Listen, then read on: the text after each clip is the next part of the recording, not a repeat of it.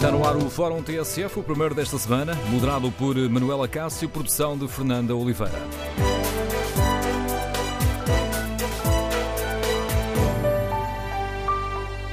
Bom dia, no Fórum TSF de hoje vamos olhar o resultado das eleições no Brasil e queremos ouvir a sua opinião. Olha para a vitória de Bolsonaro com esperança ou com receio? Que lições devemos tirar das presidenciais no Brasil? O número de telefone do Fórum é o 808-202-173. 808-202-173. Para além desta hum, participação de viva voz aqui no Fórum, pode também participar uh, online, escrevendo a sua opinião no Facebook e na página da TSF na internet. Quando clicar em tsf.pt, pode também responder ao inquérito que fazemos. Olha para a vitória de Bolsonaro com esperança ou com receio? Olha aqui para os resultados: 79% dos ouvintes que já responderam ao inquérito olham para esta vitória com receio. Queremos ouvir a sua opinião. E fazemos também aqui no Fórum uma reflexão mais global. O resultado das eleições no Brasil um, devem ser vistas como um caso isolado ou elas refletem uma mudança mais global? Porque é que as ideias extremistas estão a ganhar espaço um pouco por todo o mundo? Queremos ouvir a sua opinião. Recordo o número de telefone do Fórum 808-202-173. 808-202-173. E iniciamos este debate começando por escutar a opinião de um apoiante ativo de Jair Bolsonaro. Chama-se Fernando Montenegro, é coronel na reserva, investigador da Universidade Autónoma de Lisboa, especialista em segurança, apoiante ativo de Jair Bolsonaro. Ele foi entrevistado na manhã TSF por Fernando Alves e começou por responder a esta pergunta: o que pesou mais no voto dos brasileiros, na opinião do Coronel Fernando Montenegro? Foi a zanga com o PT por causa da corrupção ou a insegurança e o medo que se sente nas ruas brasileiras? O contexto aqui o PT levou o país, né? Então o país está sendo massacrado ao longo de quatro mandatos as pessoas estão morrendo por falta de segurança, são 62 mil pessoas por ano morrendo, isso é um genocídio. As pessoas estão morrendo nos hospitais por falta de atendimento. O Brasil está na maior crise de desemprego da sua história. Então, isso caracteriza uma péssima gestão. Como se não bastasse, nós temos do lado do Brasil, melhorar o norte, né? A ditadura da Venezuela, uma ditadura extremamente sanguinária que foi apoiada sistematicamente pelo PT para a manutenção dos seus ditadores no poder. Nicolás seja, Maduro já cumprimentou efusivamente o ele, vencedor das eleições do Brasil, muito calorosamente, aliás. É, ele, ele acabou de cumprimentar, mas o PT mandou seus marqueteiros, mandou bilhões de dólares para para Venezuela para manter a ditadura, né? E o, apoiou inclusive a ditadura cubana, ou seja, é, as pessoas estão com medo, né, de uma cubanização do país. A gente está recebendo no estado de Roraima milhares de, de venezuelanos fugindo da ditadura. É, se, se eu tiver a curiosidade de conversar com esses refugiados, eles estão horrorizados, eles têm horror do que está ocorrendo no país deles, os testemunhos pessoais são muito fortes e o, o país então está vivendo uma crise muito forte. E além disso, o Partido dos Trabalhadores é um partido que, junto com uma coligação de outros partidos de esquerda, eles apresentam um discurso democrático, mas o que ocorre, na verdade, não é bem assim. Então, é um partido que tem na sua matriz, no seu DNA, um movimento como, extremamente violento, como um movimento sem terra, que invade propriedades é, produtivas, é, depreda, destrói tudo, que domina os diretórios acadêmicos de universidades, principalmente cursos de direitos e universidades públicas. Então, são locais onde, se você vai apresentar um contraditório contra o marxismo cultural, que é o que foi instalado no Brasil nas últimas décadas, você chega a ser agredido fisicamente, por exemplo. Estou a ouvi-lo, estou a pensar que nos últimos anos eh, as forças que apoiam Bolsonaro tiveram elas próprias um discurso antidemocrático que agora está a ser reconvertido. É um pouco o reverso da medalha daquilo que me está a retratar neste momento. É, é, não é uma conversão demasiado súbita aos valores democráticos aquela que emerge do movimento que acaba de vencer as eleições presidenciais no Brasil? É, o, o que mostra é que as pessoas se cansaram de uma sequência de mentiras que foi sendo apresentada ao longo dos quatro mandatos que o PT elegeu os seus presidentes. Né? Ou seja, as pessoas conseguiram perceber ao longo de quatro mandatos que era um partido que fazia promessas, promessas, promessas e não entregava. Não, isso já tinha dito. Eu referia-me à viragem no discurso um, ideológico das forças agora vencedoras, Sim. porque quando fala da, da, da, prática antidemocrática dos que estiveram no poder até agora, Sim. disfarçada de um, com um discurso democrático, apetece-me virar do avesso uh, a situação e ir ao reverso da medalha de uma, de uma série de forças que tiveram um discurso antidemocrático e que agora parecem reconverter-se à, à tomada de posição democrática. Eu, eu, não sei o que, que o senhor está falando de, de, discurso antidemocrático. Eu não, não entendi. É, estou a falar, é que tinha discurso estou a falar de, antes? de milhares de declarações de Bolsonaro, por exemplo, hum. que estão compulsadas nos jornais, podemos recolhê-las uhum. avulsamente, e que mostram uh, uma posição reticente ao respeito, ah, entendi. Ao respeito é, pela diferença, é, ao respeito o, pela liberdade o, de, o de Bolsonaro, ele, ele tem uma trajetória política muito atípica, né? Ele saiu do exército fazendo protesto na época, eu me lembro, eu era cadete do terceiro ano, é, fazendo protesto contra maus salários, estava se pagando muito mal. Eu me lembro que na academia, quando eu estava na época, houve um alto índice de, de cadetes pedindo desligamento, porque a profissão estava pagando muito mal. Então ele fez um manifesto numa revista, Veja, foi punido disciplinarmente, né? E depois dali ele se lançou numa campanha, foi eleito vereador e dali ele seguiu uma carreira. Essa como... carreira tem momentos marcantes, como aquele em que ele apoia o, Coronel Ustra, por exemplo, que é, é o, o, primeiro militar eh, acusado de torturador. Eh, é, eu, eu, eu acredito que a imprensa faz um mantra porque tem um viés muito esquerdista em cima disso daí. É, o Bolsonaro ele é contra o terrorismo, tá? E eu acho que é interessante esclarecer alguns pontos na história do Brasil porque eles são muito omitidos. É, a, a luta a luta armada no Brasil ela começou em 1962 com a criação das ligas camponesas financiadas por Cuba, que mandou entregar fuzis AK-47 no Brasil. Mas nós sabemos disso. Se a ditadura começou é, em 64, isso é, são Exatamente, factos, ou seja, a luta armada já começou antes. O que o Brasil acontecia na década de 60, vamos lembrar que o mundo estava em plena Guerra Fria e o Brasil tinha duas opções: ou ia mergulhar numa ditadura comunista, que é uma ditadura muito mais sanguinária, que só em Cuba foram mais de 100 mil pessoas mortas, ou os militares assumiam as rédeas e, e, conseguiam conter isso de uma outra maneira. Né? Não há outra via ou ditadura? Na época não havia. Na época não havia. Ou era uma ditadura comunista, uma ditadura do proletariado. Ou ditadura militar. Ou, um, ou regimes militares com Não chama esses regimes como de 64 ditadura? Não, não é uma ditadura, porque um ditador é uma pessoa que senta numa cadeira e fica lá até morrer e depois passa para o filho outro sucessor. O que aconteceu ali foram uma sequência de seis generais. E, e, e o primeiro presidente brasileiro, para que as pessoas saibam, ele foi eleito por aclamação pelo Congresso Nacional. O Congresso não foi fechado. Tá? As pessoas têm muito pouca informação. A, a Revolução Militar de 64, ela ocorreu sem ser dado nenhum tiro. E a primeira violência que aconteceu depois dali foi uma explosão, uma bomba, em 25 de julho de 1966, e dali foi deflagrada uma sequência de atentados terroristas no Mas, Brasil. Sabe, o próprio Bolsonaro usa a expressão ditadura, referindo-se ao regime militar. Ele diz até uma das frases que é muito conhecida dele: o erro da ditadura foi torturar e não matar. Na fase, enfim, eufórica e em crescendo dessa posição. Há pouco falou de Bolsonaro como se houvesse uma deriva no percurso dele. É isso que quer dizer? É, o, o que eu falei foi o seguinte: o Bolsonaro ele não teve nenhum padrinho na carreira política dele, diferente da grande maioria dos outros políticos brasileiros. Ele aprendeu apanhando muito tá? Inclusive, essas declarações que ele já fez, até inclusive é, com cunho muito mais forte, como o senhor acabou de se referir, ele já se retratou e pediu desculpa. O que eu acho que a imprensa é muito implacável com ele, porque é, não registra que ele fez o pedido de desculpas e se retratou. Diferente, por exemplo, de terroristas brasileiros como Dilma José Dirceu, que explodiram bombas, mataram pessoas inocentes, assassinaram integrantes da própria facção terrorista e nunca se retrataram disso daí. Então, acho que é interessante fazer esse tipo de registro, porque a imprensa nunca faz. A imprensa fica fazendo recortes das declarações do Bolsonaro. Algumas declarações eu considero até infelizes, mas ele já pediu desculpa e se retratou. E basta isso, né? Eu Bom, seja como sim. for, considera que Bolsonaro hoje está inserido no campo democrático? Qual é o espectro ideológico que uh, a posição de Bolsonaro pode congregar? Veja só, é, procuram colar nele um recorte, uma ideia de que ele é de extrema direita. E não é? Eu acho que ele é um centro-direita, tá? Só que no Brasil como não havia direita, é, as pessoas. Ah, Fernando Henrique, Fernando Henrique é de esquerda. Fernando Henrique era do Partido Comunista. Tá? É, ele era a, a, colega do. do na, nos anos 80, ele era parceiro do, do, do Lula.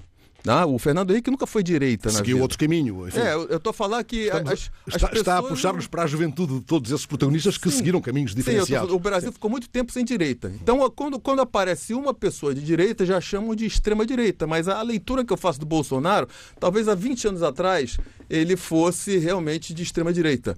Tanto que ele já deu declarações polêmicas, dizendo que tinha que matar, mas ele já se retratou disso, já pediu desculpas, ele disse que mudou. Eu acredito que sim, porque as pessoas mudam ao longo do tempo e amadurecem. E, por exemplo, é quando o José Dirceu e a Dilma assumiram cargos importantes, a presidência ou ministro da Casa Civil, eles tinham sido terroristas, explodido bombas, e a, e a mídia não deu o mesmo tratamento. Ninguém falou que tinham sido terroristas, que tinham feito atos violentos não, nos todo anos 60. Todo o percurso da Dilma está, né? está é, eu tratado acho jornalisticamente. fazer esse registro porque é, são tratamentos E não é isso que está em causa neste momento. Enfim, não é, não é, o percurso da Dilma que está em causa neste momento. Aliás, Sim. ela foi. Não, eu estou fazendo o registro aqui é do tratamento diferente que a imprensa dá ao mesmo tipo de coisa. Hum. Né? Mas uh, falou de um Bolsonaro lá atrás e de um agora. Sim. E como personagens diferentes.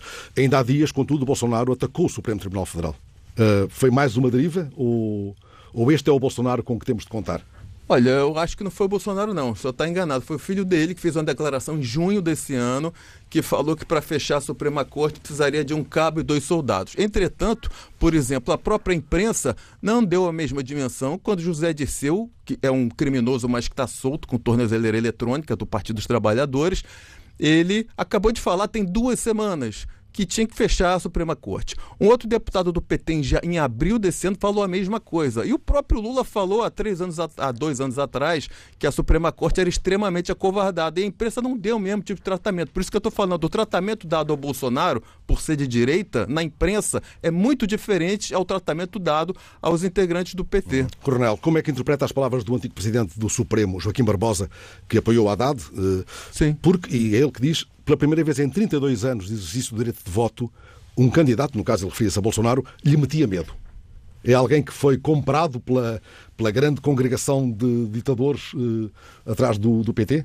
Eu acho que o Joaquim Barbosa ele não é referência nenhuma. Não é tá? é referência? Não, eu acho que no caso ele está inclusive até se contradizendo porque ele é um sujeito que foi responsável pelo indiciamento, conduziu vários processos contra vários elementos do PT na época, há uns dois anos atrás, e muitas pessoas se decepcionaram com essa declaração dele. Mas ela está sendo supervalorizada pela imprensa, que é, particularmente dá, dá uma impressão que apoiou bastante o Haddad até o último momento. Creio que né? toda, toda a imprensa se encostou ao Haddad? Isso explica hum, ameaças feitas ao Globo, por exemplo, e à Folha de São Paulo? Recentes de que Olha, a Folha quando de eleito São Paulo, Bolsonaro a, a Folha de São apoio? Paulo foi uma foi uma foi um, um veículo de informação que fez tacitamente uma campanha pró-Haddad o tempo inteiro. É só ver os tipos de manchetes.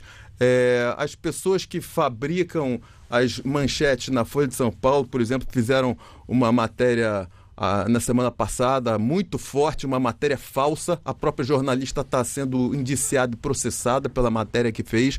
A Folha de São Paulo foi um veículo de comunicação é, que apoiou o Haddad explicitamente. Quando fala em matéria falsa em órgãos de comunicação prestigiados, eh, está uh, a deitar para baixo do tapete a onda de informação manipulada que avassalou o WhatsApp, por exemplo? Sim, e isso é uma informação falsa, que, não, que, que nem sequer chegou a ser investigada, vai ser, tá, aliás, está sendo investigada, né? Está sendo investigado, mas não há nenhuma comprovação.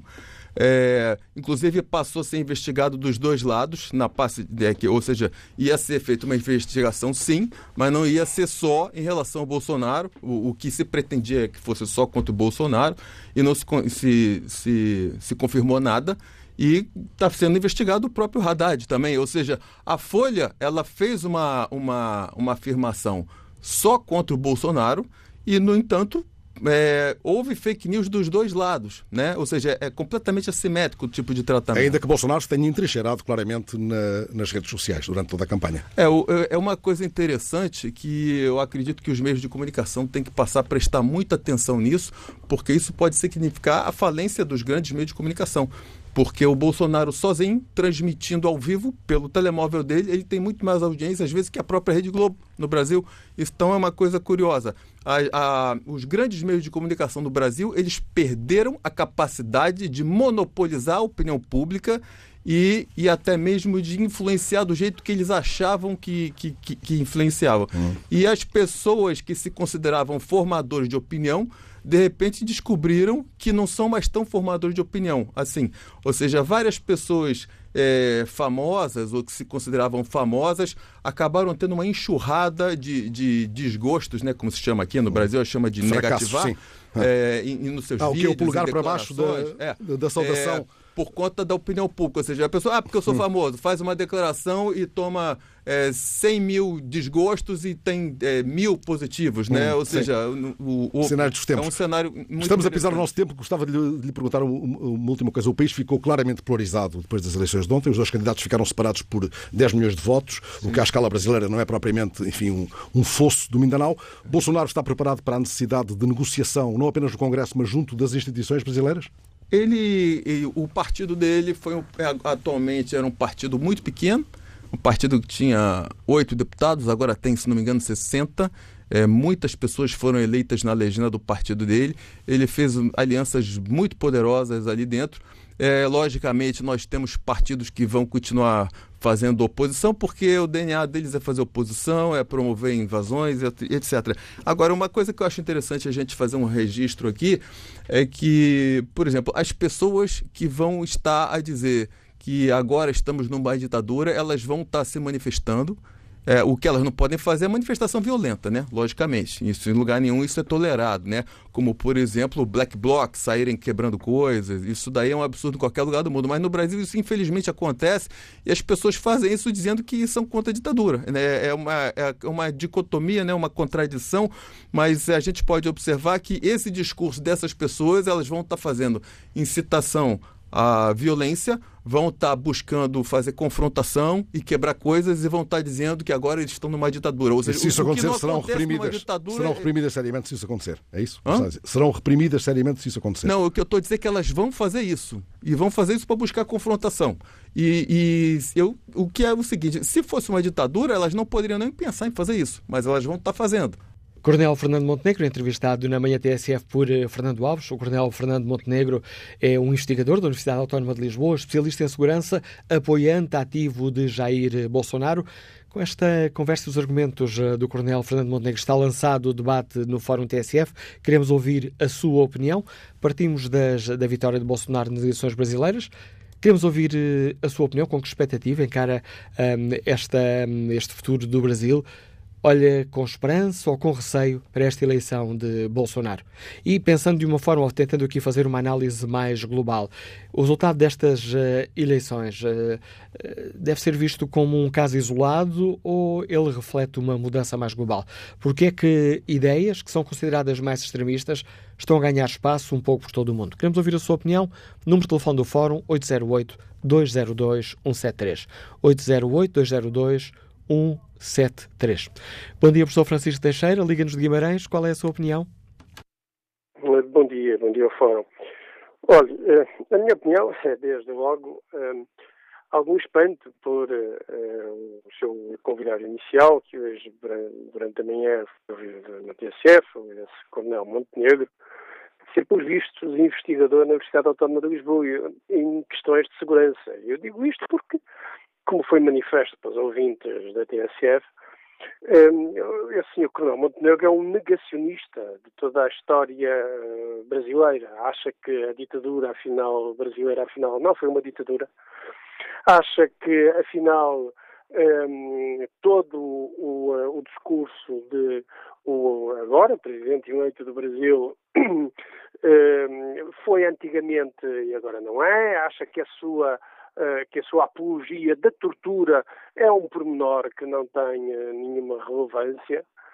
Um, acha que um, uh, eh, o discurso antidemocrático e racista do uh, presidente eleito do Brasil um, é algo que é apenas um, elemento de rodapé. E ter este senhor como professor da Universidade Autónoma de Lisboa a ensinar segurança aos alunos da Universidade Autónoma de Lisboa, bom, é sinal justamente daqui do problema que vocês colocam no fórum de hoje, que é de uma certa, de uma permanente, de uma de, de derrapagem e degradação uh, das idea, dos ideais democráticos, na Europa inclusive, na Europa desde logo, bem entendido, e de uma certa dessensibilização dos principais decisores institucionais, políticos, universitários, relativamente a este discurso de, deste tipo de personagens, que são discursos de ódio, discursos de completa relativização do mal, da ideia de mal, da ideia de maldade, da ideia de crueldade, e que ainda por cima são, eh, de alguma maneira, intronizados nos lugares de saber de, de, de, um país democrático que se fez justamente contra uma ditadura hum, como é Portugal. Só lhe faltava dizer que a ditadura portuguesa, afinal, não foi uma ditadura, foi apenas um, regime paternalista e simpático para nos livrar do, do Pacto de Varsóvia. Bom, mas isto de facto é o que é verdadeiramente importante é esta desensibilização coletiva, esta espécie de desensibilização coletiva relativamente ao que ao que uh, está a acontecer na Europa e no mundo e que no Brasil é talvez o, um, o caso mais gritante. Uh, eu vale a pena dizer que, eu, que parece que há duas razões fundamentais pelas quais Bolsonaro ganhou. uma delas é justamente porque a ideia de, de, da corrupção foi sobretudo associada ao PT no Brasil.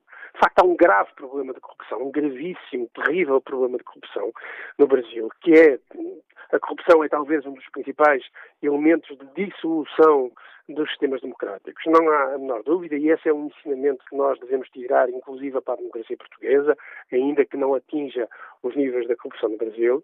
Mas é preciso te dizer que eh, no número de candidatos eh, barrados por ranking nos partidos no Brasil, por exemplo, para concorrerem a estas últimas eleições, o PT está, eh, nos, se quisermos, nos 20 principais partidos, o PT está cerca do 12 ou no 13 lugar o principal partido com gente barrada na, na ficha limpa é o PSTB, a seguir temos o, P, o PMDB, depois temos o PP, depois temos o PR, depois temos o PSD, e só lá, depois temos o PSD brasileiro, e só lá muito para baixo temos o PT. Mas, de facto, a campanha, em grande parte centrada no Lula na primeira volta, permitiu que houvesse uma espécie de uma assimilação da ideia de corrupção à ideia do PT, o que não é verdade.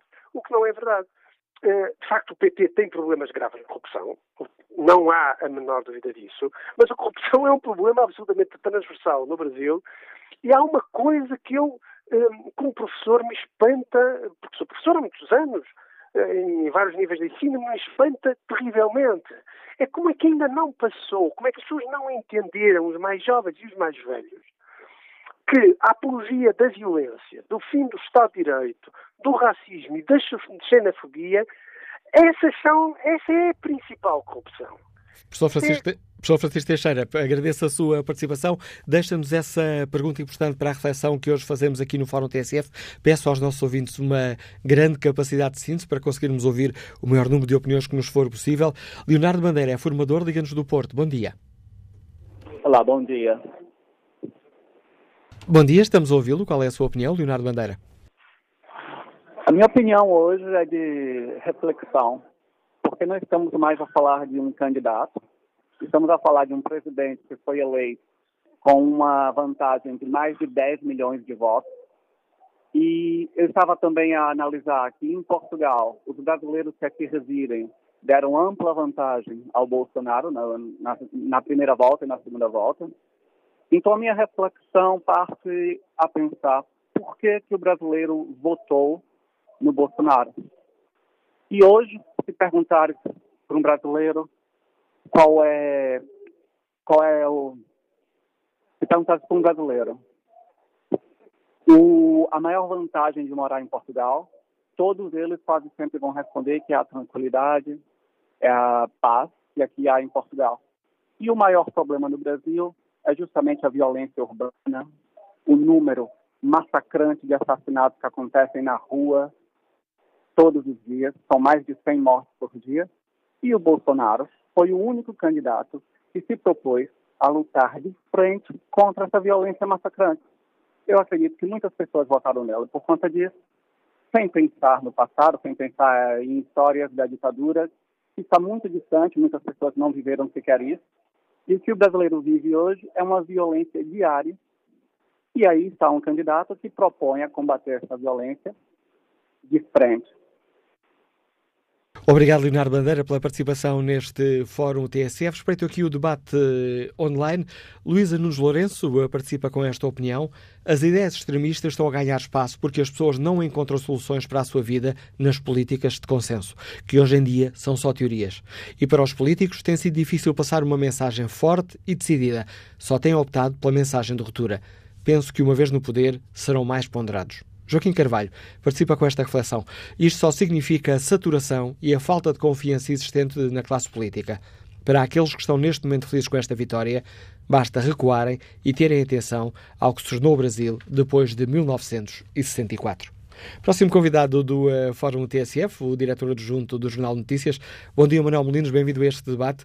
Hoje no JN assinas um editorial onde nos desafias a refletir sobre esta questão dizendo não usem falsos argumentos, a culpa da expansão da extrema-direita por todo o mundo é mesmo de governos democráticos. Quer explicar aos nossos ouvintes esta ideia? Uh, bom dia a todos. Uh, eu começaria por recordar que ontem uh, foi também o dia da chegada da extrema-direita ao único Parlamento Regional, a União, onde ainda não marcava presença. Num país como com a história da Alemanha, um, Parece-me que este facto é, é, é, preocupante, é muito preocupante. Um, o que eu tentei dizer no, no editorial que assino hoje nos Notícias é que hum, presumo que, que, que, que há um, uma, uma desilusão tremenda com, com a classe política em geral. Um, os jovens crescem rodeados de, de informação nas, nas redes sociais e na televisão, uh, que a maior parte da classe política não, não sabe usar. Uh, é muito fácil nas redes sociais um, um, político cair em desgraça. Um, e não são apenas as, as, fake news, não são apenas as fake news a ajudar, uh, ajudar a, a, dar dimensão a este fenómeno. E, aliás, por falar em fake news, é uma matéria para a qual é preciso fazer mesmo alguma coisa do ponto, do ponto de vista legal. Uh, eu não, não, tenho visto uh, a classe política em geral a preocupar-se com este fenómeno, mais a denunciá-lo, mas não estamos uh, a assistir a nenhuma, a nenhuma ideia de, de, de combate efetivo à, às fake news. E enquanto as fake news forem um modelo de negócio atrativo para, para, para as empresas que distribuem e que alojam sites com estas características, vai ser muito, muito difícil uh, combatê-las. Mas voltando, eu acho que, voltando ao início, eu acho que a imagem dos políticos em geral está, está completamente desgastada. Uh, há inúmeros estudos que comprovam o desinteresse dos jovens pela política uh, e, e agrava-se quando são jovens porque são os novos eleitores. De resto, também temos a, a questão da, das pessoas mais séniores, não é? Que também uh, chegam, uh, chegam à, à, reforma mais, e ficam mais vulneráveis a este, a este, a este, a este tipo de fenómenos. Uh, chegam à reforma desiludidos e sem qualidade de vida e, portanto, é mais fácil simpatizar com, com ideias mais, mais extremistas, não é?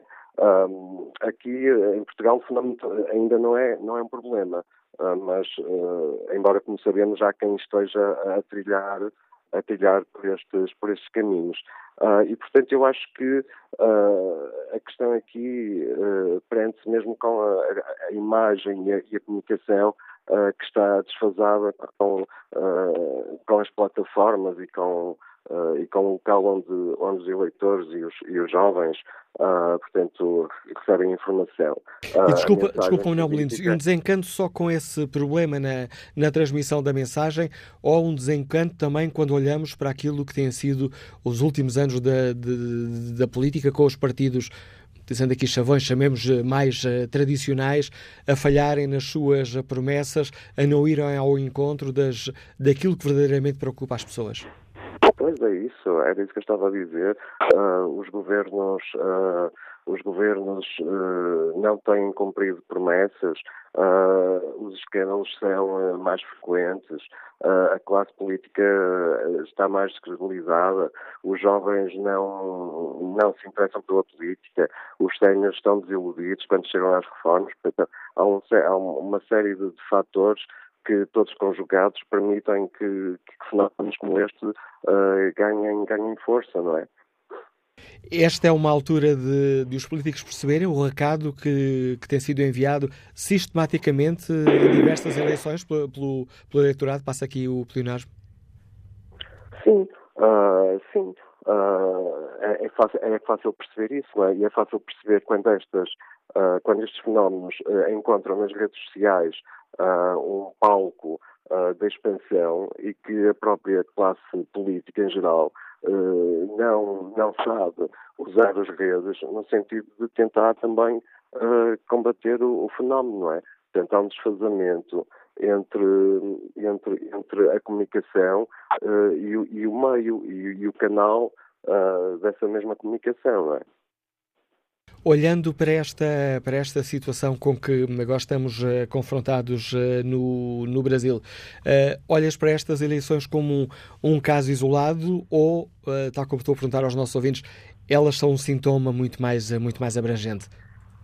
Eu acho que é um sintoma abrangente, embora no Brasil eu acho que, que, é, um, que é um caso, há um ponto muito particular que, que, está relacionado com, com a violência. Eu, de facto, acho que a violência ajudou a que o Bolsonaro chegasse, chegasse ao poder. As pessoas estão muito preocupadas com, com, com a sua segurança e, e Bolsonaro soube, soube aproveitar bem este facto, não é?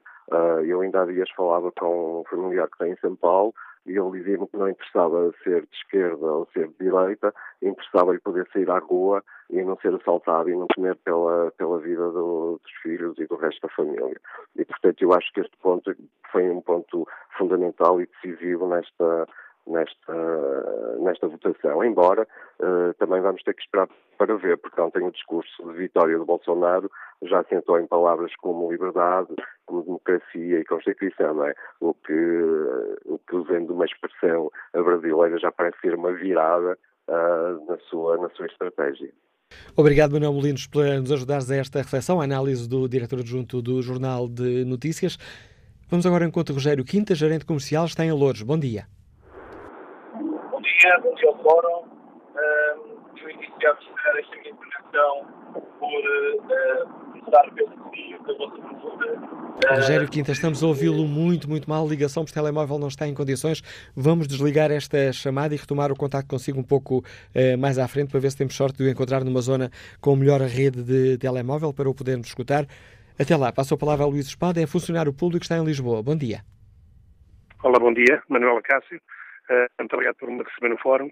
Um, eu vou tentar, uh, não explicar, mas dar aqui algumas, algumas notas de, do seguinte. Uh, parece que a democracia foi sempre uma coisa que, que, existiu tanto na Europa como na América. E isso não é assim. Basta que a gente perceba que um, há 70 anos, se calhar não, na Europa, grande parte do, dos países ou ou, ou tinham regimes totalitários ou, mesmo ditaduras.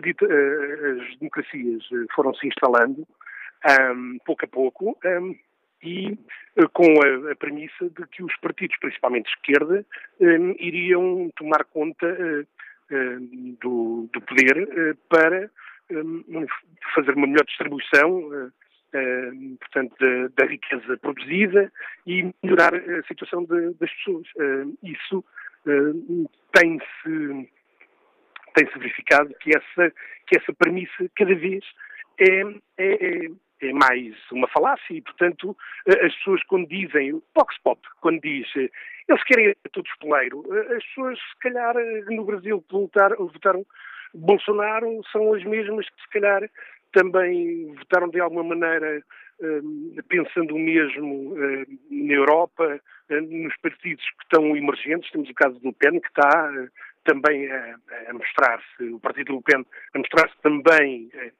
uma outra via, e tal como também Trump, e portanto, se calhar aos investigadores tem de começar pelo, pelo que é simples, que as pessoas dizerem, eles querem tudo, eles querem poder e esquecem-se depois dos seus votantes. E, portanto, as pessoas, um, no Brasil, essencialmente, eu não, não, não sou um estudioso, mas reparo que talvez o que tenha assustado mais as pessoas é a falta de segurança. Se quase 70 mil pessoas a morrerem por ano no Brasil é aterrador. E, portanto, se calhar, as pessoas, quando começam a ouvir falar que na perca de direitos, isso já aconteceu, por exemplo, com, com o 11 de setembro nos Estados Unidos, portanto, as pessoas preferem perder os seus direitos, mas ter segurança. Eh, e se calhar é algo que, que os partidos todos, à esquerda, à direita, no centro, eh, têm de equacionar e se calhar serem mais verdadeiros, se calhar apresentar realmente propostas eh, que deem aos, aos eleitores a segurança de que realmente vai haver uma diferença e não a maningância, essa palavra é uma palavra utilizada muito em Portugal, na política, e portanto, se calhar, está na hora, não de, no Brasil, mas a nível global, as pessoas começarem a pensar que a democracia é uma coisa recente e que não é, nem sempre existiu e, e tem, e tem custos, tem, tem custos associados, uh, dos quais a verdade dos políticos uh, é muito necessária. Muito obrigado pela atenção. Obrigado, Luís Espada. E que opinião tem o professor Luís Silva, que nos escuta em Algés? Bom dia. Bom dia. Bom dia. Olha, eu queria uh, agradecer antes de mais a, a, a, entrevista que foi feita pelo Fernando Alves, foi Fernando Alves, não é? Exatamente. Uh, foi muito interessante, feita ao seu coronel, mas uh, já agora dizer ao Fernando Alves que ele não fez bem uma entrevista, fez mais um debate. De qualquer maneira, foi muito interessante. Gostava de dizer o seguinte em relação à vossa pergunta. eu não vejo a eleição do Bolsonaro nem com esperança, nem com receio. Vejo-a como um facto totalmente lógico. O que nós continuamos a fazer, eh, de alguma forma, a pergunta é errada é porque é que estes senhores defendem estas ideias xenófobas, porque é que defendem o radicalismo, a violência. A pergunta, verdadeiramente, não é essa. É o que é que o sistema político atual está a fazer para produzir estas figuras. Para mim, essa é que é a questão essencial. Ou seja, estas figuras são o resultado de um sistema que não funciona. E os agentes desse sistema deviam se interrogar claramente sobre o que é que está a acontecer o que é que estão a fazer ou a não fazer para produzirem este fenómeno. Veja o que está a acontecer na Alemanha, veja a Áustria, veja a Polónia. Estes movimentos vão se reproduzir pelo mundo inteiro enquanto o sistema político parlamentar funcionar como funciona. Repare que é uma coisa interessante vermos que o sistema partidário parlamentar, como nós hoje o temos, é uma relíquia do século XIX. É uma verdadeira relíquia. Pouco ou nada evoluiu. E os tempos evoluíram de uma forma fulminante. Portanto, nós não temos eh, muita, eu não tenho muita admiração em relação ao facto destas figuras estarem a aparecer.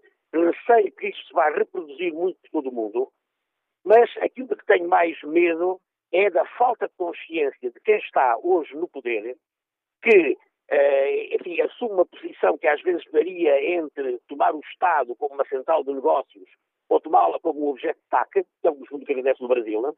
e depois fica tudo muito admirado de aparecerem figuras destas. Eu penso que há uma grande reflexão a fazer porque quem está hoje no poder e hoje o sistema político exige uma profundíssima reforma. Quem está hoje no poder está sob um barril de pólvora e está alegremente a cantar o aço para o lado. Esta é uma das coisas que eu confesso dramaticamente digo, porque é um facto que me perturba profundamente, é que não está a fazer a pergunta correta. O tempo que nós demoramos a contestar as ideias destes senhores devíamos entregá-lo, sim, a interrogar-nos a nós próprios sobre o que é que estamos a produzir e o que é que estamos a realizar. Obrigado, professor Luís Silva, pelo contributo importante trouxe também ao Fórum a TSF, quase a terminar a primeira parte a respeito do inquérito que fazemos aos nossos ouvintes. Eh, perguntamos se olham para a vitória de Bolsonaro com esperança ou com receio. 78% dos ouvintes eh, com receio, 20% com esperança.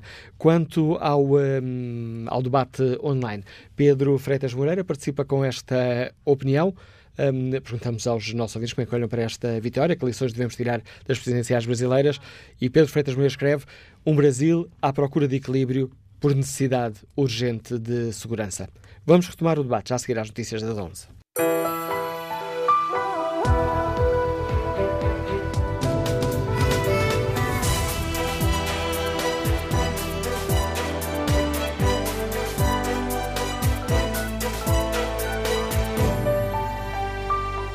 Onze da manhã com 10 minutos, Fórum TSF, segunda parte. A edição é de Manuela Cássio, produção de Fernando Oliveira.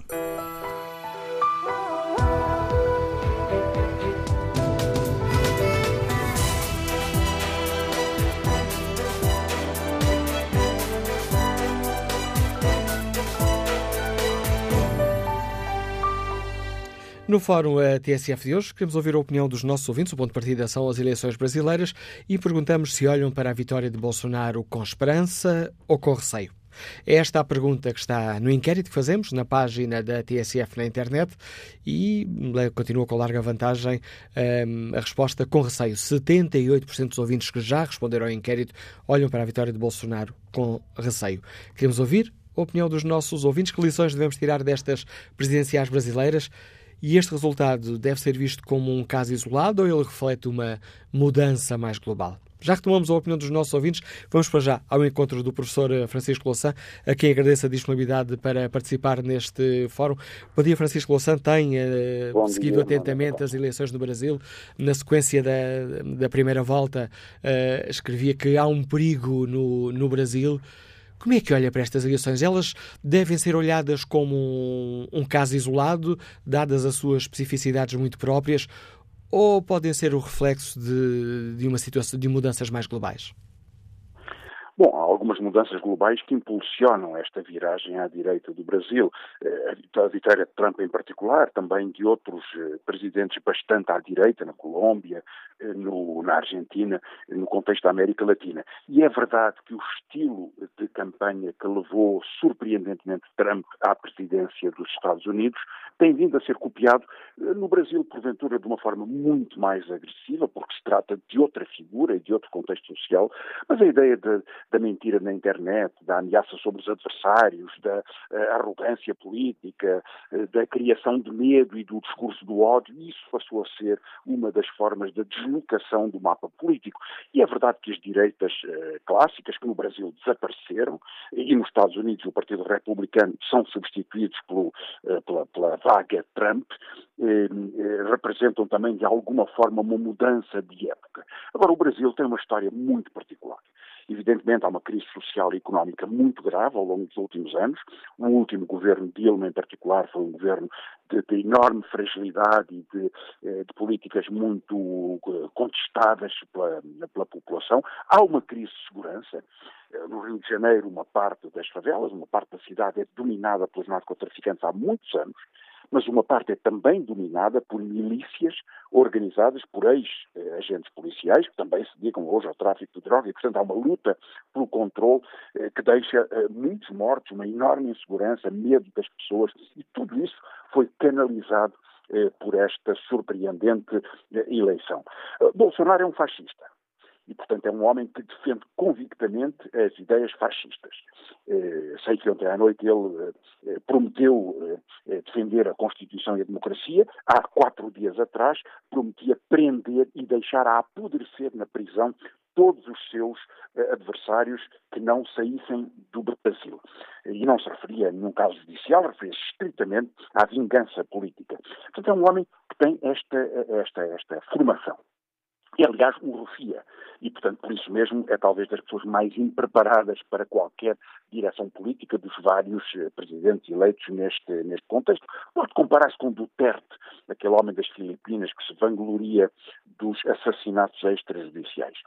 Eh, eh, mas o Brasil não é um país fascista tem uma história de luta contra a ditadura militar, tem uma história de constituição democrática, eh, criou partidos e democratizou-se, alargou a sua vida social eh, nos últimos anos e, portanto, eh, veremos como é que este presidente consegue levar a sua avante.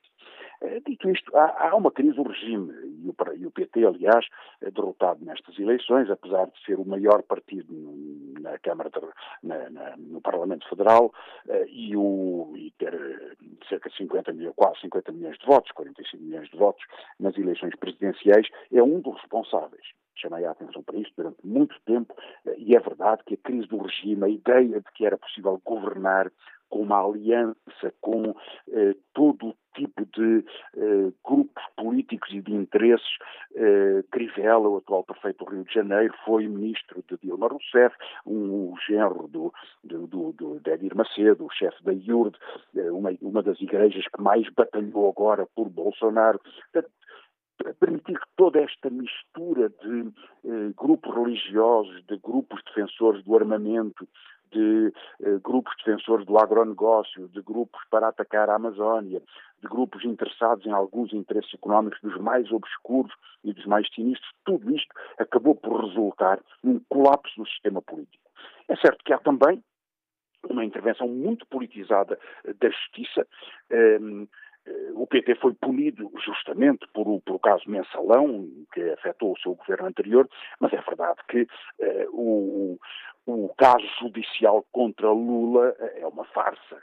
E a, a, razão para o prender foi exclusivamente impedir que ele fosse candidato nas eleições, com estes requintes de, de maldade que é proibi-lo de, de, de, exercer o seu direito legal, legal de votar. Ou seja, muita perseguição, muito ódio, muita justiça partidarizada, muita eh, agressividade.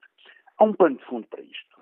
É que o Brasil tem uma enorme desigualdade, uma fortíssima eh, classe hegemónica, uma fortíssima burguesia, eh, e à volta dela muitos setores que têm algum rendimento ou, e que viveram numa sociedade muito marcada por esta desigualdade. O grande ponto de viragem eh, simbólico da relação dos governos Lula e Dilma com esta parte importante, tão influente da população, foi, é bom lembrar, uma lei que determinava que as empregadas domésticas passavam a ter dias de folga, salário fixado por contrato e desconto para a segurança social. Isso foi considerado uma humilhação para a classe média, uma violência, porque tinham que passar a pagar às suas empregadas domésticas com, com um contrato e desencadeou uma raiva social que agora se exprime, entre muitas outras coisas, nestes cursos de ódio. E, portanto, chegamos a um ponto em que as lideranças do governo colapsaram, Dilma é afastada por um golpe eh, político sem qualquer justificação. Ela nunca foi acusada de nenhum crime, hoje não é acusada de nenhum crime, eh, mas eh, foi afastada, apesar de ter sido eleita democraticamente, por um parlamento em que se juntaram todos os, todo a direita, o centro-direita e todos os seus antigos aliados, com um pretexto que em Portugal significaria mais ou menos isto, era um pretexto sobre a gestão orçamental. Significaria mais ou menos impugnar o presidente Cavaco Silva porque os governos de Passos Coelho e Paulo Portas eh, não contabilizaram toda a dívida escondida no Serviço Nacional de Saúde. Portanto, tratava-se de, de, problemas de gestão orçamental desta ordem. Uma, no entanto, uma, a Presidente foi derrubada. E isso desencadeou o fim deste sistema político. E como Bolsonaro é, que... é o fim deste sistema político. Ora, precisamente, sendo o fim desse sistema político, como é que o professor Francisco Louçã escutou o discurso de vitória de Bolsonaro, uh, prometendo uh, salvaguardar a democracia e a Constituição? Ele a semana passada prometia prender os seus opositores, portanto agora promete salvaguardar a democracia. Já veremos o que ele vai fazer. As minhas expectativas são nulas desse ponto de vista. Acho que um homem construiu a sua vida num discurso de ódio, de ódio aos negros, de desprezo pelas mulheres, de ódio aos opositores, de desmerecimento da democracia, eh, não se transforma, sobretudo sendo a pessoa que quem é. Além disso, eh, repare, ele rodeia-se de, de, de, de projetos que são intensamente destruidores da vida social no Brasil. Eh, Paulo Guedes, o seu anunciado ministro das Finanças, um homem de Chicago, como aqueles que governaram o Chile com Augusto Pinochet, eh, já anunciou que a sua grande preocupação é uma reforma da segurança social eh, no estilo chileno, ou seja, privatizar a segurança social. E se há pensionistas que, que, que estão a ouvir agora na TSF, imaginem o que seria o Estado acabou, não vos paga mais as pensões passam a ser fundos privados. Resultado, no Chile, os fundos foram à falência. E as pessoas perderam as suas pensões. Foi preciso, na democracia, quando Pinochet já tinha saído, que o Estado resgatasse com um prejuízo gigantesco estes fundos para poder assegurar o pagamento de pensões que tinham sido interrompidas pela falência e, aliás, pela ganância dos gestores destes fundos. É muito apetitoso ficar com o dinheiro dos descontos para as pensões e muito fácil deixar de as pagar. E, portanto, aquilo que está em discussão no Brasil é um projeto desta ordem. O que quer dizer que, na verdade, Bolsonaro não traz nenhuma garantia de segurança para as pessoas. Traz muita instabilidade, muitos riscos, eh, e veremos o que pode acontecer. É claro que se ele, se a sua intervenção for como prometeu ser, eh, fazê-lo eh, a partir de, de, de, agressividade e de perseguição, isso pode desencadear processos muito perigosos no, no, Brasil e aproximar o Brasil de um regime autoritário, eh, coisa que hoje não tem. Nunca se viu, no entanto, um homem tão impreparado, tão superficial, tão violento, tão tão rufia a dirigir uma grande democracia eh, neste contexto. Veremos que governo é que forma, veremos quem é que manda no governo, veremos que posição tomam os militares, que não gostam muito, o Estado-Maior não gosta muito de um capitão, de um ex-capitão da opereta. Eh, vai eh, ser o seu, seu chefe político e, portanto, há aqui muitos fatores de contradição que podem ocorrer.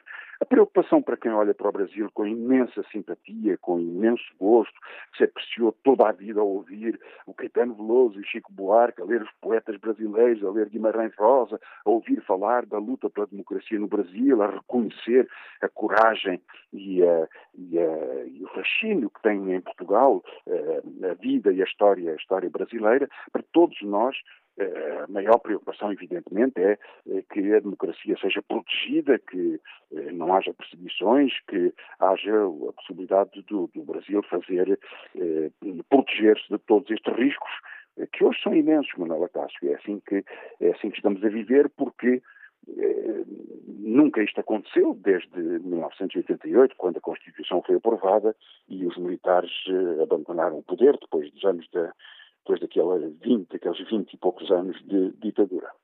Obrigado, professor Francisco Louçã, por deixar aqui alguns dados para a nossa reflexão. Mais um contributo para este debate, que agradeço ao professor catedrático do ISEG, observador atento da situação eh, no Brasil. Vamos eh, agora ao encontro de Herculano Anjos, empresário, mora no Brasil, mas está atualmente em Lisboa. Bom dia. Bom dia, Francisco Cássio. Um abraço para o senhor e para todos os ouvintes da TSF em Portugal. Qual eu, é... gostaria de, eu gostaria Diga-nos de... então qual é a sua opinião, uh, Herculano.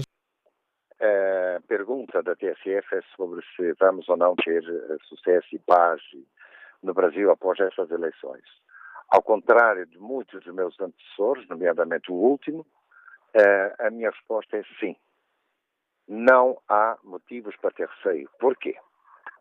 O brasileiro ao contrário do que é dito aqui através da mídia e passada pelos políticos portugueses que não têm nem ideia do que é que se passa no Brasil, porque eu recomendaria a todos eles, nomeadamente ao Sr. Louçã, que façam uma mala e vá viver dois, três anos para o Brasil para poder, sim, a partir daí, ter uma opinião séria e válida. O atual presidente eleito, ele é um homem simples. Ninguém tira, ninguém consegue uh, tirar essa uh, versão da sua, da sua candidatura, porque ele se revoltou com o sistema populista ladrão que existia no Brasil desde o início da era do Lula, porque são governos populistas que optaram por olhar para os seus vizinhos do lado e não olharam para o interior nem para a barriga. O brasileiro, o brasileiro votou não no Bolsonaro, o, o brasileiro votou em quem lhes dá a garantia de poder ter segurança, saúde e educação. Veja, Cássio, e ouvintes da TSF em Portugal. O brasileiro, na sua grande maioria, não tem uma educação académica elevada, nem tampouco tem uh, educação política. Mas tem sim uma coisa muito importante que todo mundo tem: fome e, e, e desejo de segurança. Se, eventualmente, eu e muitos outros portugueses que estamos no Brasil e outros brasileiros, milhões de brasileiros que ali moramos, quando saímos de casa para trabalhar, não temos a certeza absoluta que vamos voltar para abraçar a família. Veja, os regimes que se antecedeu, o regime que se antecedeu a este que vai iniciar no dia 1 de janeiro, se houvesse uma segurança total e absoluta na política e na, na fome e na educação, não havia um, um crescente número de assaltantes, de bandidos, de ladrões que neste momento existe no Brasil. Eu não sou político, não tenho o dom da palavra, como teve e tem o meu antecessor, mas eu sei, porque eu moro no Brasil. E todos que defendem a situação ultrapassada ontem, que tragam que, que, convidem um bandido ou um assassino brasileiro para morar na casa deles, que adotem essa gente, que os traga para Portugal e que vivam com eles durante um tempo para depois tomarem decisões e opiniões. O Sr. Louçã, assim como outros políticos que eu vejo na televisão, uh, uh, gestores e mentores da opinião, que estão ali naquelas cadeiras há 30 anos e não saem, parece que Portugal não tem jovens uh, inteligentes que possam ter opiniões políticas para substituir essa gente velha como eu, mas que estão ali há não sei quantos anos e que não saem do poder, vão para o Brasil.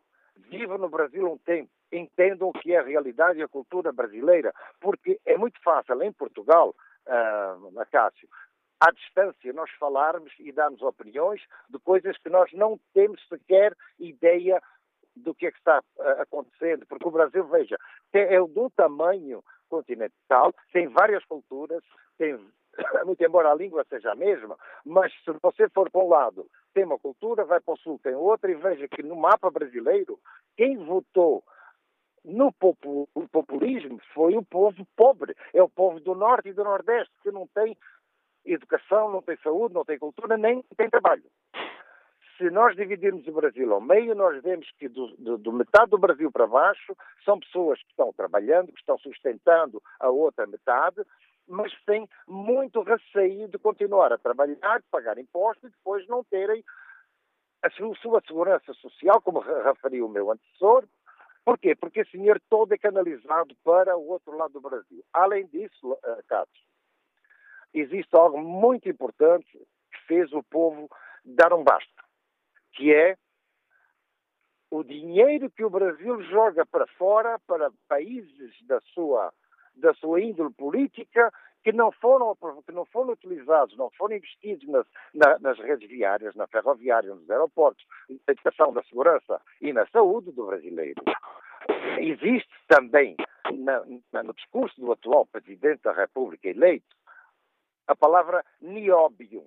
Nióbio é um minério caríssimo onde o Brasil eh, detém 97% das reservas mundiais e o Canadá eh, tem 3%. Os 3% do Canadá paga toda a saúde pública daquele país.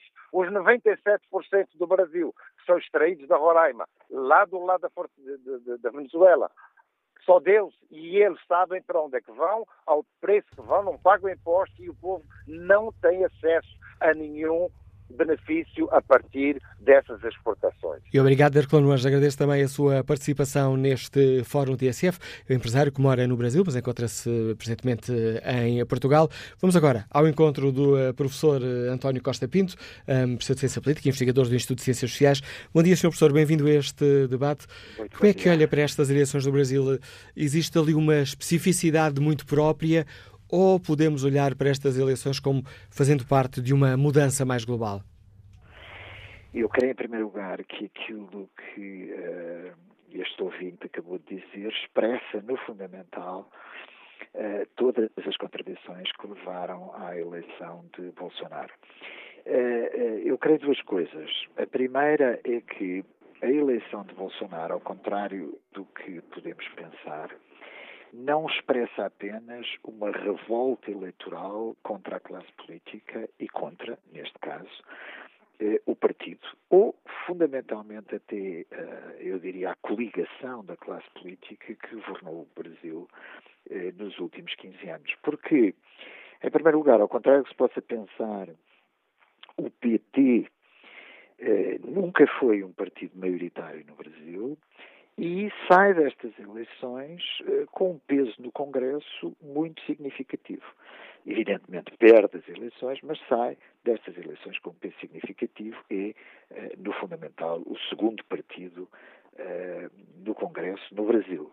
Convém também salientar que quem praticamente desaparece é o centro-direita e até algum centro-esquerda uh, no panorama político brasileiro. Convém não esquecer que entre 60% do Senado e 52% do Congresso uh, são políticos novos. São eleitos que nunca foram quer senadores, quer uh, deputados. Ou seja, nós assistimos a uma revolta eleitoral em parte, evidentemente, contra a esquerda e contra o PT e contra Lula, eh, e o que ele significou em termos de, de, governos nos últimos 15 anos, mas também contra a classe política do seu todo. Mas que a polarização esquerda-direita foi grande e, no fundo, a inovação é que eh, um eh, político, porque se trata de um político que estava há 30 anos no Congresso Brasileiro, mas ninguém sabia quem era, há que reconhecer, não é verdade? Um entre dezenas e dezenas, com um discurso populista de direita, eh, capitalizou sem, sem sombra de dúvida eh, e, é, e vai ser presidente do Brasil.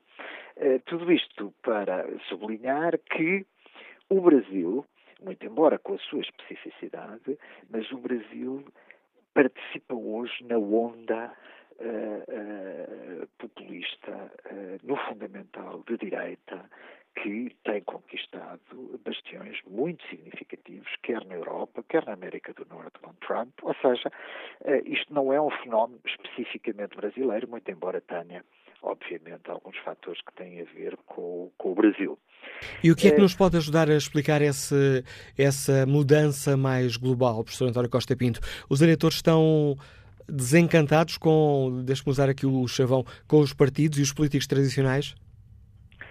Eh, os fatores locais são múltiplos. No Brasil pode ser a ordem, eh, ao contrário, infelizmente, do que eh, o, o, nosso ouvinte acabou de dizer, e é verdade que um dos problemas do Brasil é a saúde e a educação, mas não é de querer que com, com, a crise que atravessa o Brasil e com algum programa liberal que vai marcar Bolsonaro, que o investimento na educação e na saúde pública uh, vai aumentar significativamente, antes pelo contrário, eu acho que esses dois indicadores vão uh, decididamente deteriorar-se no Brasil nos próximos anos, mas isso é outra questão.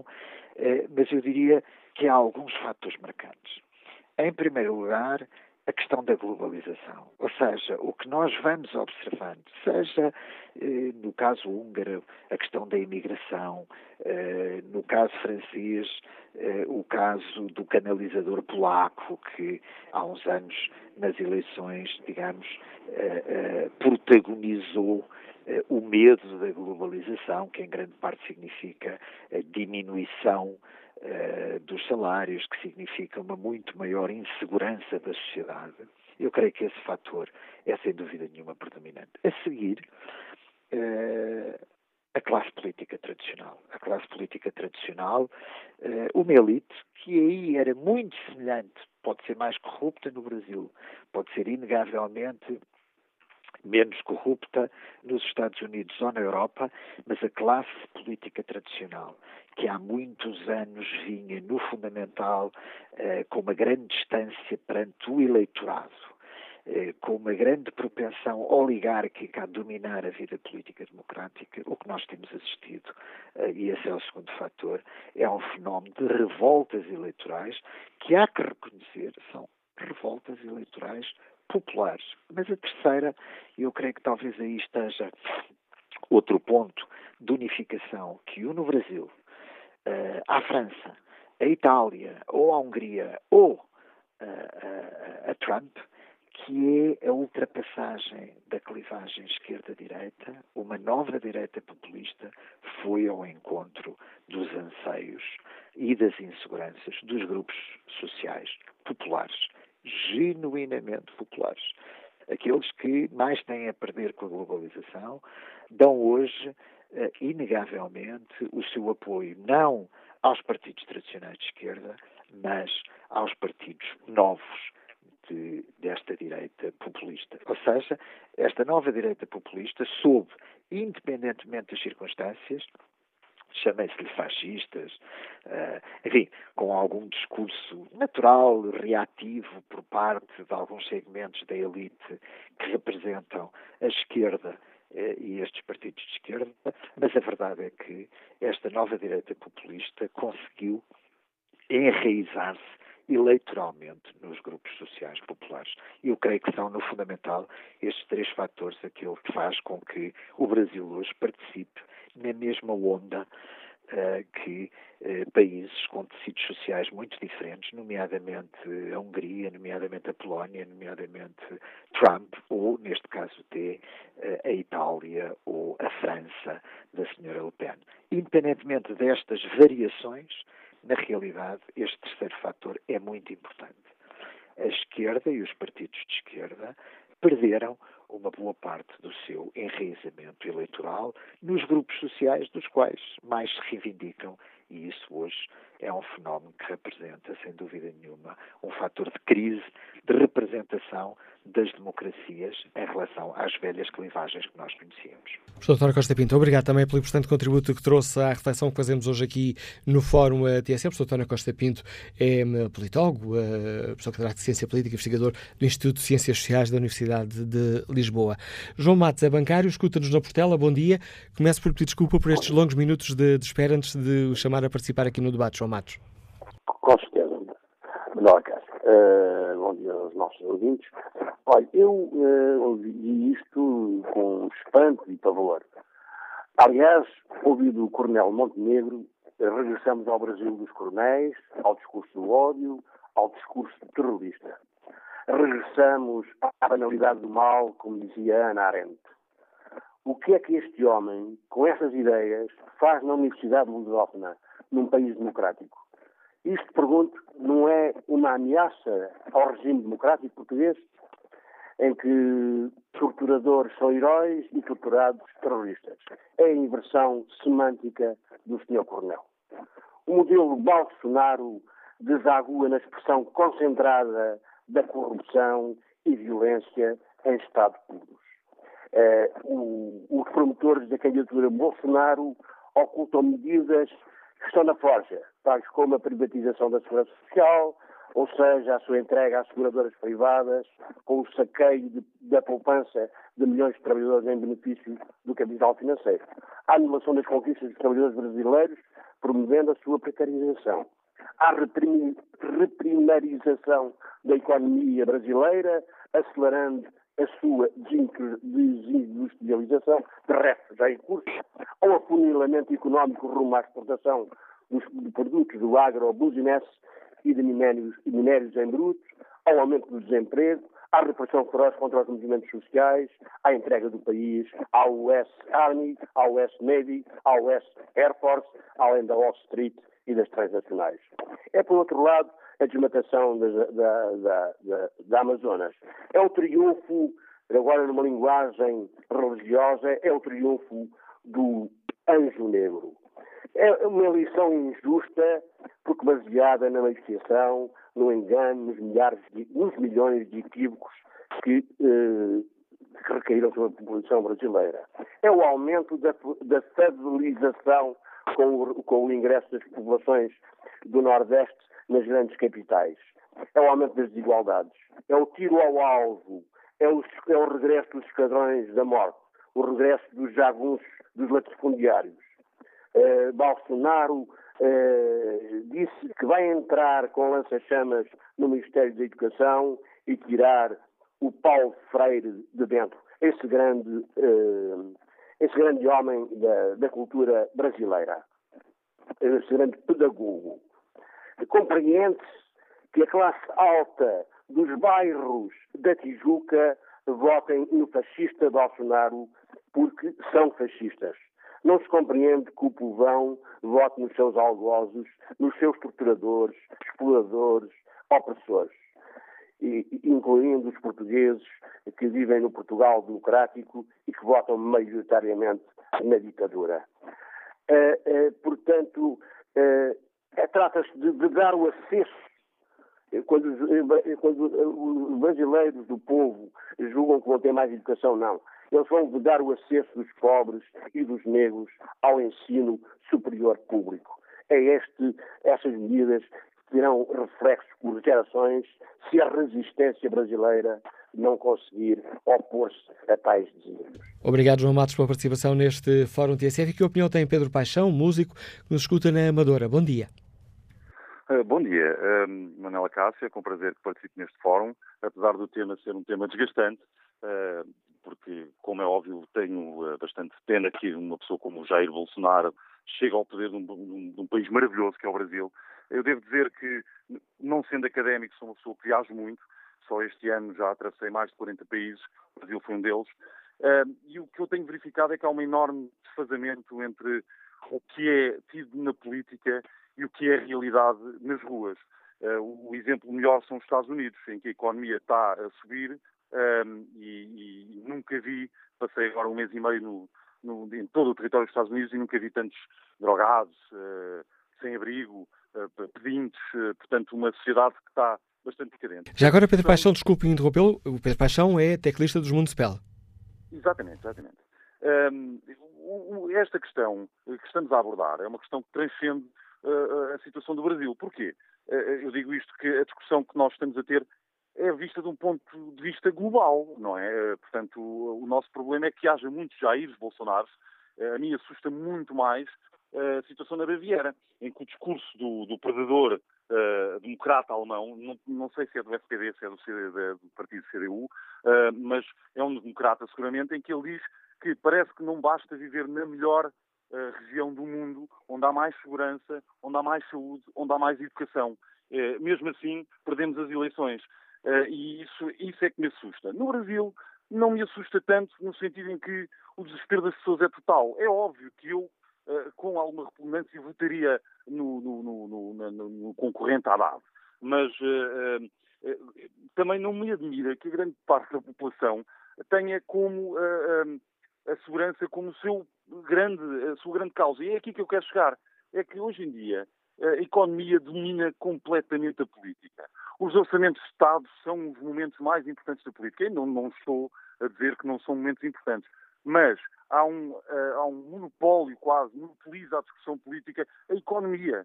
Uh, e, portanto, isto é uma ditadura do dinheiro, o capitalismo levado ao extremo. E, e eu penso que uh, as causas que a política deveria defender deveriam ser difundidas constantemente para que as populações percebam o que é que está a ser verdadeiramente discutido na política, uh, esclareceiam. E, portanto, eu até costumo dizer que falta filosofia na política. Nós temos que pensar que isto foi um longo caminho que percorremos primeiro na Europa, depois nos países novos, como o Brasil, que já não se pode dizer que seja propriamente um, um país novo, mas nas novas sociedades, em que uh, houve realmente nos últimos anos um, um grande. Uh, portanto, deixou-se para trás completamente o fator social. E, portanto, aquilo que eu queria uh, exprimir aqui é que aos nossos políticos comecem a falar de coisas que dizem respeito às pessoas. Porque nós podemos ter muito dinheiro se não tivermos saúde e, principalmente, se não tivermos educação, dificilmente o, o, a civilização avançará. Vamos continuar a ter problemas ecológicos, independentemente se são provados ou não. Temos que ter causas que sejam positivas, que toquem a todos e, de facto, eh, só assim poderemos evitar que estes populistas, pessoas que eh, têm um discurso ódio, também gostaria de fazer aqui um pequeno parênteses, que eu acho que a democracia tem que começar a criar sistemas, e as esquerdas têm muita culpa nisso, sistemas de proteção da democracia.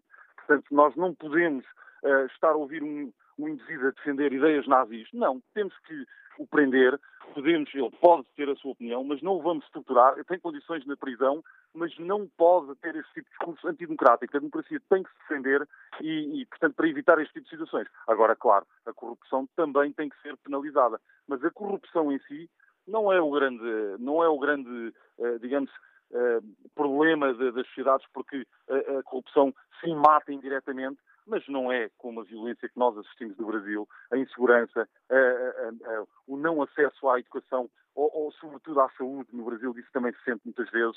Portanto, há populações muito pobres, temos que acabar com a pobreza, sim senhora, mas temos que perceber, e as pessoas têm que estar educadas o suficiente para perceber que a democracia é uma máquina lenta, em que tem que fazer compromissos e tem que se, uh, chegar a consensos. E essa dificuldade uh, é uma dificuldade quase, digamos, épica porque é de facto muito, muito difícil consertar ideias em populações tão variadas. Mas não podemos aceitar discursos de ódio, é, é inaceitável e temos que eh, começar a fazer políticas em, com causas concretas que não os cifrões, que não notas, papel. Pronto, era só isso que eu queria exprimir. Muito obrigado. E obrigado, Pedro Paixão, por participar neste debate. A opinião do músico dos Mundespel, que nos liga da Amadora, e que opinião tem Diogo Machuca, técnico de vendas, que está no Seixal. Bom dia. Estou, bom dia. Bom dia, estamos a ouvi-lo. Qual é a sua opinião? Olha, eh, eu queria dar a minha opinião, portanto, a minha opinião é, é, é esta. Eh, eu acho que hoje em dia confunde-se muito democracia com cobardia e fascismo com coragem. Portanto, eh, eu não considero que uma democracia é um, crimin um criminoso tenha tantos direitos como eu tenho, que trabalho e nunca fiz mal a ninguém. Por isso, uh, eu acho que confunde-se realmente muito democracia com cobardia. Há que perceber primeiro o contexto político e social em que o Brasil tem vivido nos últimos tempos, nomeadamente nos últimos 13 anos em que o Lula chegou ao poder. Portanto, ao contrário do que diz o Sr. Francisco uh, Lula uh, não sofreu uma cabala política. Lula foi preso, foi uh, com provas dadas, com um processo com mais de 200 páginas que confirmam e reconfirmam que ele foi corrupto, e onde temos, por exemplo, um, um, Supremo Tribunal Federal brasileiro em que é completamente condescendente com os crimes de colarinho branco, e basta ver milhares de vídeos que na internet, uh, portanto, sobre, em, em, que são mostrados os processos abertamente ao público. e, portanto, acho que está-se aqui a fazer uma grande tempestade num copo, num copo d'água e, com certeza, a montanha vai parir um rato. Porque, como o Brasil estava em que a corrupção era mais que muita, aliás, o partido mais, o PT foi o partido mais corrupto dos, da, da, história da, da, democracia brasileira. Uh, e, do outro lado, temos um indivíduo que o acusam, de tudo e mais alguma coisa menos, menos de corrupção. Portanto, eu acho que o Brasil fez bem, uh, teve a melhor opção uh, e acho que nada vai acontecer mais a não ser com um grande crescimento do, do, do, do Brasil nestes quatro anos que aí vêm. Obrigado, Diogo Machuca, pela, pelo contributo para este debate. No debate online, Manuel Graça escreve que olha para a eleição de Bolsonaro com esperança, porque ontem no discurso de vitória, que não terá sido escrito por ele, como é normal nestas circunstâncias, até mesmo quando estão a exercício, e achei também de Graça, com esperança porque no discurso de vitória deu uma volta de não digo 360 graus, mas já vai nos 270 graus. A sociedade brasileira está muito dividida e ele e a sua equipa terão de gerir as mudanças com pinças.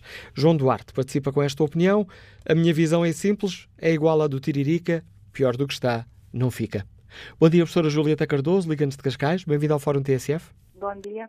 Bom dia, eu quero ser rápida. É, a minha opinião, é, eu vivo em Portugal há 23 anos, é, sou do, do Brasil, até por acaso sou de uma cidade onde hum, veio o presidente Médici, que é um general da ditadura, é, que é uma cidade pequena do Rio Grande do Sul, uh, chamada Bagé, e que tem forte tradição política. Mas nos últimos anos, o que se viu, uh, o Brasil, que é um país difícil de governar porque há muitos contrastes, é quase vários países dentro de um, de um único uh, imenso país, o PT teve a oportunidade durante 13 anos de governar, tomou conta do Brasil como se fosse a sua própria casa, um, a esquerda, como um, agora estava ouvindo o doutor Louça, a esquerda, quando não ganha, um, diz sempre que os outros são fascistas. Porque eles, eles é que demonstram, normalmente, não aceitar os resultados das eleições. Eu respeito muitas pessoas que são políticas, mas acho que também, como disse outro ouvinte, era preciso viver no Brasil para sentir a, a violência, o medo de sair de casa um, e não saber se, se voltamos vivos. A esquerda toma-se como, muitas vezes, detentora da verdade absoluta. Uh, isso eu acho uh, uh, inaceitável. As pessoas no Brasil vivem aterrorizadas. não se pode sair à rua, não há liberdade para ir e vir durante o dia, durante a noite, a madrugada. As escolas são precárias, os hospitais e a saúde um, nem se fala, as pessoas morrem nos corredores, é verdade. As prisões estão abarrotadas, Uh, as, os próprios um, bandidos vivem como animais, que também é muito desumano. Eu espero que este senhor, que pelo menos tem um, uh, a, a, ficha limpa, e eu acho que o brasileiro votou contra a bandidagem. É assim, é ladrão e honestidade. O que, é que se prefere? Os valores são transmitidos na escola que os ladrões têm que serem uh, presos. E eu acho que isso é o principal valor que se deve eh, um, eh, educar uma criança eh, em casa, na escola, na sociedade. E o PT teve a oportunidade deles, roubou, o Lula está preso, pode ter sido apanhado por uma causa menor, mas só isso é como diz o Brasil, honestidade é elogio. Uma pessoa honesta é elogio. Uma pessoa honesta é honesta de raiz, de berço. Não é preciso ser elogiada. A pessoa é honesta. Um, e, e, isso é um grande valor. E eu acho que os brasileiros um, eh, deram um voto de basta. E o, o, PT, há muitos anos atrás, ele apoiou o movimento dos sem terras, uh, onde os colonos sem terra um, começaram no movimento de invasão de terras, inclusive eu tinha pessoas minhas conhecidas, onde as fazendas, uh, diziam eles que eram desativadas, fazendas que não produziam, foram invadidas, uh, onde as pessoas eram uh, usurpadas da sua privacidade, e isso é inconcebível. Eu acho que a, América do Sul tem que tomar de, outra vez a, a mão a, a estes um, essa esquerda que quer um, eh, tomar conta uh, também de uma forma ditatorial. Obrigado, professora Julieta Cardoso. Eugênio Figueiredo é empresário, mora no Brasil, mas encontra-se momento em Portugal. Bom dia, bem-vindo a este debate. Olá, bom dia. Uh, eu vou ter ser breve uh, e sublinhando aquilo que um outro ouvinte já disse vão ao Brasil, aqueles que são de esquerdas, aqueles que estão criticando o Bolsonaro, aqueles que veem a ideologia uh, de esquerda como uma ideologia ideal para um país como o Brasil, vão passar uns anos lá. Vão passar uns anos. Porque hoje, o que a gente ouve falar, esse senhor Louçã, por exemplo, que só fala bobagem em termos de, em termos de quando ele fala do Brasil, é impressionante a quantidade de, a quantidade de gente que se manifestou neste fórum e que nunca esteve no Brasil, nunca viveu no Brasil. Porque ir ao Brasil é uma coisa, morar no Brasil é outra. Vão ao Brasil, morem lá e depois vinham com essas conversas idiotas que eu tenho ouvido aqui. Me desculpem, mas isto realmente hoje ultrapassou a minha capacidade de eh, até de, de ser elegante.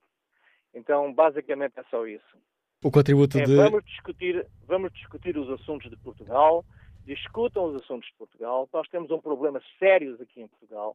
Eu, quando eu vejo o governo fazer e apoiar determinadas uh, uh, imigrações e determinadas ações aqui que só se preocupam com, uh, com o capital, eu fico triste com essa situação porque as pessoas, em vez de se preocuparem com o seu próprio país, estão-se a preocupar com os outros países. Obrigado, Eugênio Figueiredo, pela participação no fórum. Quase, quase a terminar. Passo a palavra ao gestor Pedro Moura, que nos liga de Lisboa. Bom dia. Olá, bom dia. Uh, obrigado pela oportunidade. Eu vou ser breve e, e, e vou acabar por reiterar muito do, do, que já foi dito aqui, inclusive pelo, pelos dois últimos participantes. Uh, eu morei uns anos no Brasil, eu regressei do Rio de Janeiro há cerca de seis meses para, para Lisboa. Um, e, de facto, é muito, é muito fácil opinar ou ter uma ideia acerca do, do que é essa, essa figura opressora de Bolsonaro uh, quando não se vive no Brasil. Quando não se vive na pele uh, o, o terrorismo psicológico que aquele povo tem vivido nos últimos anos. Uh, o Bolsonaro é um produto do meio, ok? O Bolsonaro é um produto do meio. para mim, o que venceu foi o antipetismo, não foi o Bolsonaro. Só que ele, de forma inteligente, conseguiu evocar justamente aquele ponto sensível na vida da esmagadora maioria das pessoas, pelo menos no Rio de Janeiro, uh, onde eu tive a oportunidade de morar uns anos. A insegurança é, é, algo que atingiu limites históricos, particularmente a partir do momento em que acabaram os grandes eventos, nomeadamente as Olimpíadas, a sensação de insegurança e de impunidade nas ruas do Rio de Janeiro é impressionante. Eu vou dar um exemplo do que pauta a vida de qualquer cidadão. Existe uma, uma app... Pedro Moura, pedi-lhe uma grande capacidade de síntese. Temos 30 segundos de, de, programa, mas diga. Muito bem. Uh, só, só para dizer, existe uma app chamada OTT, que a sigla significa Onde Tem Tiroteio, uh, onde você consegue consultar em tempo real onde é que está a ter arrestão, uh, tiroteio, carjacking, sequestro, e coisas assim do género. E você tem que, tem que ditar a sua vida e, ter, e, a trajetória do ponto A para o ponto B em função disso. Eu passei por isso. Uh, podem pesquisar, isto é, é fidedigno. E é isto, é este tipo de sentimento e este tipo de terror constante que faz com que apareçam Bolsonaro. O Bolsonaro não é o Salvador. Eles sabem que vão errar, mas querem errar erros novos, porque os erros dos últimos 13 anos deram no que deram. Obrigado, Pedro Moura. Mesmo, mesmo a encerrar, respeito o debate online, a opinião do Rui Machanco escreve que em todo o mundo registram-se mudanças que nos interpelam, sobretudo no que diz respeito ao valor da vida humana. Desde o século passado até hoje, que o mundo registra um aumento significativo de governados conscientes que não se deixam facilmente arrebatar pelas ideias políticas. As pessoas estão preocupadas com a sua segurança, educação e saúde dos seus filhos. Estas foram durante várias décadas bandeiras da dita esquerda política, mas que nos últimos anos têm vindo a rasgar devido à ausência de reformas. E acrescenta Rui Machango, olhando diretamente para o Brasil, ninguém pode ficar indiferente a mais de 60 mil pessoas vítimas da criminalidade violenta. O desemprego disparou de forma assustadora, a corrupção virou pandemia na classe política. Os governados conscientes pensam mais em si do que nas propostas políticas. No Brasil, as várias reportagens testemunharam isso mesmo. Eleitores tradicionais do PT não tiveram dúvida em quem iriam votar. Queriam mudança, queriam experimentar uma nova via. É um mundo novo que os partidos políticos demoram a entender.